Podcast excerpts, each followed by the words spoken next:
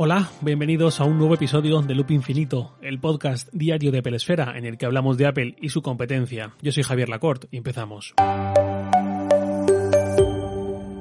En el episodio de ayer me despedí diciendo que tenía muchas preguntas sobre esas hipotéticas Apple Glass que filtró John Prosser. Así que ahí van esas preguntas. En primer lugar, ¿cómo va a vender Apple unas gafas? Damos por sentado que esas gafas hipotéticas las podría llevar cualquiera independientemente de que tenga dioptrías o no, de que normalmente utilice gafas o no. Vale, alguien sin dioptrías se las compra online o en la Apple Store, se las lleva a casa y a disfrutar. Pero ¿qué pasa con la gente que necesita unos cristales graduados porque esas gafas van a reemplazar a sus gafas habituales? Apple va a poner una sección en su Apple Store con un butacón y las herramientas habituales de las ópticas para graduar la vista de quien se quiera comprar unas. Va a contratar un óptico que haga esa labor. Mm, raro, difícil. ¿Y qué pasa con las gafas que se vendan online o en distribuidores autorizados? Quizás Apple va a requerir que tú vayas por tu cuenta a una óptica y te prescriban unas lentes adecuadas y ellos ya se encarguen del proceso de graduación de esas lentes o quizás cierre acuerdos con cadenas de ópticas grandes que tengan presencia en todo un país eh, para derivarte a ellas. O incluso para que tú compres las gafas y luego las lleves ahí para que ellos ya sepan cómo lo tienen que hacer para graduar ese cristal en concreto. Quizás Apple tiene planeada una solución que trascienda todo esto y permita hacer una graduación desde casa simplemente con una herramienta online o con una aplicación del iPhone. Esto es peliagudo porque entra un tema casi sanitario, diría, Apple ya tiene algo de recorrido en cuestiones de salud aplicada a consumidores finales, gracias sobre todo a sus 5 años con el Apple Watch. Ya tiene el control de las pulsaciones, ya tiene hasta un electrocardiograma y funciona muy bien. Y todas las críticas que he visto hacia él son buenas. No he visto ni una que diga esto no sirve, esto va mal. No digo que tenga que reemplazar a los enormes y caros dispositivos médicos que hacen las electros, pero mal mal no funcionan. ¿Podría Apple conseguir mediante una aplicación y unos pasos a seguir que nos podamos graduar la vista desde casa? Pues no lo sé, poder podría, pero no lo sé, ya digo, algo tiene que estar pensando Apple porque vender unas gafas a la gente que ya lleva gafas, que no tiene una visión perfecta y tiene unas dioptrías que subsanar, no es lo mismo que vender unos auriculares o un teléfono. Dicho eso, hay un precedente no parecido, pero que sí me hizo pensar que íbamos a ver algo distinto en su momento, y no fue así finalmente. Me refiero al Apple Watch eh, original, el primero que se puso a la venta, en su versión Edition, es decir, la versión de oro no de color oro, sino la que era de oro, que ahora ya es de cerámica, es edición, y es mucho más barato, pero originalmente la edición era el de oro y costaba entre 11.000 y 18.000 euros, más o menos. Repito, por si alguien no recuerda o no vivió esa época, 11.000 y 18.000 euros, y eso se justificaba por el oro que llevaba. Yo recuerdo, y esto lo dije y quedó registrado en su momento, recuerdo decir que intuía que Apple tenía pensada una experiencia de compra muy distinta para estas versiones de oro. ¿Por qué? Porque las Apple Store son tiendas que tienden a masificarse. Es complicado, salvo que vayas un martes laborable a las 11 de la mañana, un día de lluvia o algo así, es complicado que haya poca gente. Suele haber muchos curiosos, muchos grupos de adolescentes haciéndose fotos en modo retrato o toqueteando los productos. Suele haber incluso niños pequeños jugando a lo que sea, que van con sus padres y los aparcan ahí donde la Apple TV con el mando de videojuegos, mientras ellas miran cosas de gente mayor y a veces cuesta incluso, según cuando vayas, cuesta acceder a un producto. Igual vas porque quieres ver qué MacBook te convence más, si el Pro de 13 o el Air, y te toca esperar porque están todos ocupados de gente que también quiere verlos. Eso para ti seguramente, para mí, simples mortales, pues sea lo normal y sea aceptable y sea algo cotidiano.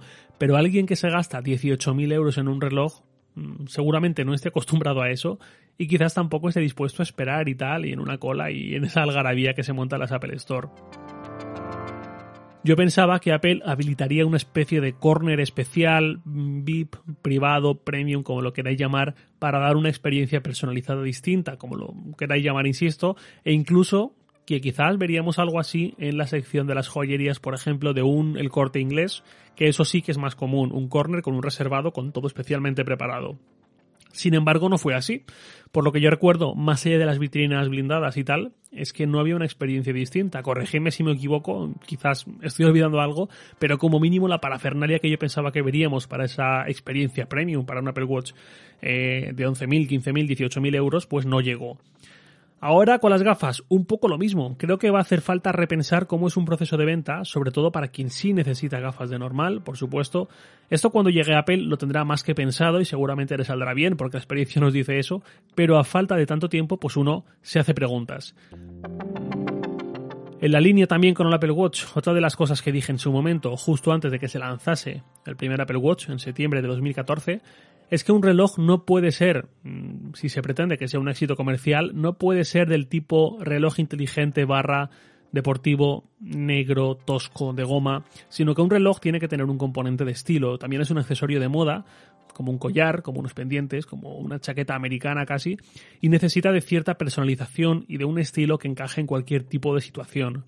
Si Apple quería hacer un reloj que siempre estuviese en nuestra muñeca, más allá de su diseño, de la caja, tenía que permitir que tuviese sentido usarlo tanto para jugar al tenis como para ir a correr, como para ir a trabajar, como para salir un sábado a cenar, como para ir hasta una boda incluso quizás y eso lo solventó con muchísimas correas de muchos colores, muchos materiales, muchos estilos y además permitiendo que otros fabricantes también lanzasen sus correas. Unas gafas también son, además de algo sagrado para que muchas personas puedan ver, también tienen ese componente de moda y estilo, de personalización, de emparejar incluso con la ropa que llevamos en un día concreto. Y si no, probad a decirle a una persona que le quitáis sus gafas y le dais otras cualquiera sin que ellos puedan elegir su estilo y a ver a dónde os manda. ¿Cómo trasladar eso a unas gafas propias de Apple que hacen más cosas y tienen más compromisos que unas gafas tradicionales? Lo más lógico quizás sería seguir un poco los pasos del Apple Watch, meter toda la circuitería, los sensores, la batería, todo en la montura superior, lo que va encima de los cristales a la altura de las cejas y dejar las patillas totalmente libres, mm, tontas por decirlo así, sin ningún componente electrónico dentro. De la misma forma que el Apple Watch tiene todo en la caja y las correas no aportan nada más que la sujeción y el color, el estilo, quizás lo suyo sería ir por ahí. Montura, parte central donde está la tecnología, patillas donde se puede variar el color, el estilo.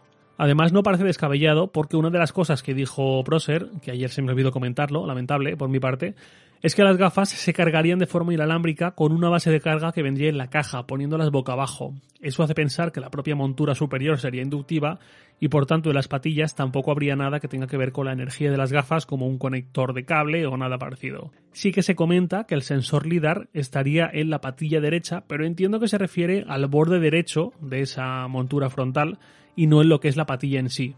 Luego hay más cuestiones. Mm, Procer, si no me equivoco, no hablo de tamaños, pero entiendo que Apple debería estar pensando también, y seguramente esté pensando en tamaños, de la misma forma que no todos tenemos las orejas iguales, y Apple introdujo a los AirPods Pro esas almohadillas intercambiables para adaptarse a cualquier tipo de oreja, pues no todos tenemos la cabeza igual. Y en ese sentido imagino que también como hace el Apple Watch habría al menos un par de tallas disponibles para que mm, pues bueno haya gente a la que no le quede las gafas ridículamente pequeñas y por el contrario también que no haya gente a la que le quede las gafas ridículamente grandes y, incluso se puedan caer eh, de todas formas, eso pues al final es algo bastante básico, que sí que entiendo que Apple tendrá más que pensado, aunque curiosamente no se comentó nada, pero sí que sería bastante esperable ver pues, pues por lo menos por lo menos dos tallas, si no son tres o incluso cuatro distintas de gafas, o alguna solución un poco más modular que permita adaptar las gafas, aunque esto entiendo que puede ser más complicado. Veremos. Luego también está el tema de la batería. Las Google Glass en su momento la batería duraba un suspiro, 4 o 5 horas, que pues bueno, estaba bien para usarlas un poquito, hacer un poco el tonto con ellas, eh, salir a la calle para que te vean con ellas puestas y tal, eh, y hacer alguna de las cosas que permitían esas Google Glass, pero generaba mucha incomodidad, no, no había una continuidad realmente, y si encima esas Google Glass las tenías graduadas, como parece que estas Apple Glass sí que van a estar graduadas, se supone que son unas gafas para que te duren como mínimo todo el día. Mm, llevarla sin batería porque el cristal está graduado, pues bueno, pues puede ser, pero se pierden cosas, eh, no sé, se pierde un poco el sentido. Mm, como mínimo, unas Apple Glass deberían tener la misma duración de batería que un Apple Watch, como mínimo. Es decir, de forma holgada para que por mucho que madrugues y por muy tarde que te acuestes no te quedes sin batería y ya asumes tú el compromiso de cargarlas todas las noches. Eso no sé hasta qué punto es posible con la tecnología actual. Entiendo que para cuando Apple lo lance lo tiene que tener mínimamente resuelto y nos deja una autonomía justa, no digo súper holgada y súper amable, pero sí justa, por lo menos para no vernos en esa situación. Y luego, sobre todo, está la cuestión de qué van a poder hacer unas gafas. Las Google Glass tenían el enfoque en recibir notificaciones de forma discreta e incluso escuchar música o tener llamadas mediante aquella patilla que proyectaba los sonidos hacia huesos craneales que permitían escuchar sin llegar directamente a la oreja y todo aquello. Bueno, la filtración de Proser no deja esto demasiado claro. Una mezcla de varios comentarios, como lo de esos QR especiales, como lo del LIDAR, nos permite entrever que quizás la realidad aumentada sea el protagonista, o la protagonista. Vale, lógico, pero ¿para qué? La realidad aumentada es una herramienta o una tecnología, pero no es un fin en sí mismo. Eso no se traduce por sí solo en una utilidad real para el usuario, de la misma forma que nadie dice esto tiene Bluetooth, cómpralo y punto, sino esto tiene Bluetooth y para qué te sirve, pues por ejemplo para emparejarlo a un auricular inalámbrico, por ejemplo, ¿no? Aquí todavía nos falta esta segunda parte de la historia, que es donde ya imagino que entrará Apple el día de mañana para intentar convencernos de que hay una utilidad detrás de todo esto podemos intuir que esa utilidad pues tiene que ver con elementos como los mapas, como la navegación, algo que estaría muy bien para poder seguir indicaciones superpuestas sobre el mundo real, por decirlo así. Pero me falta algo más. Notificaciones también superpuestas.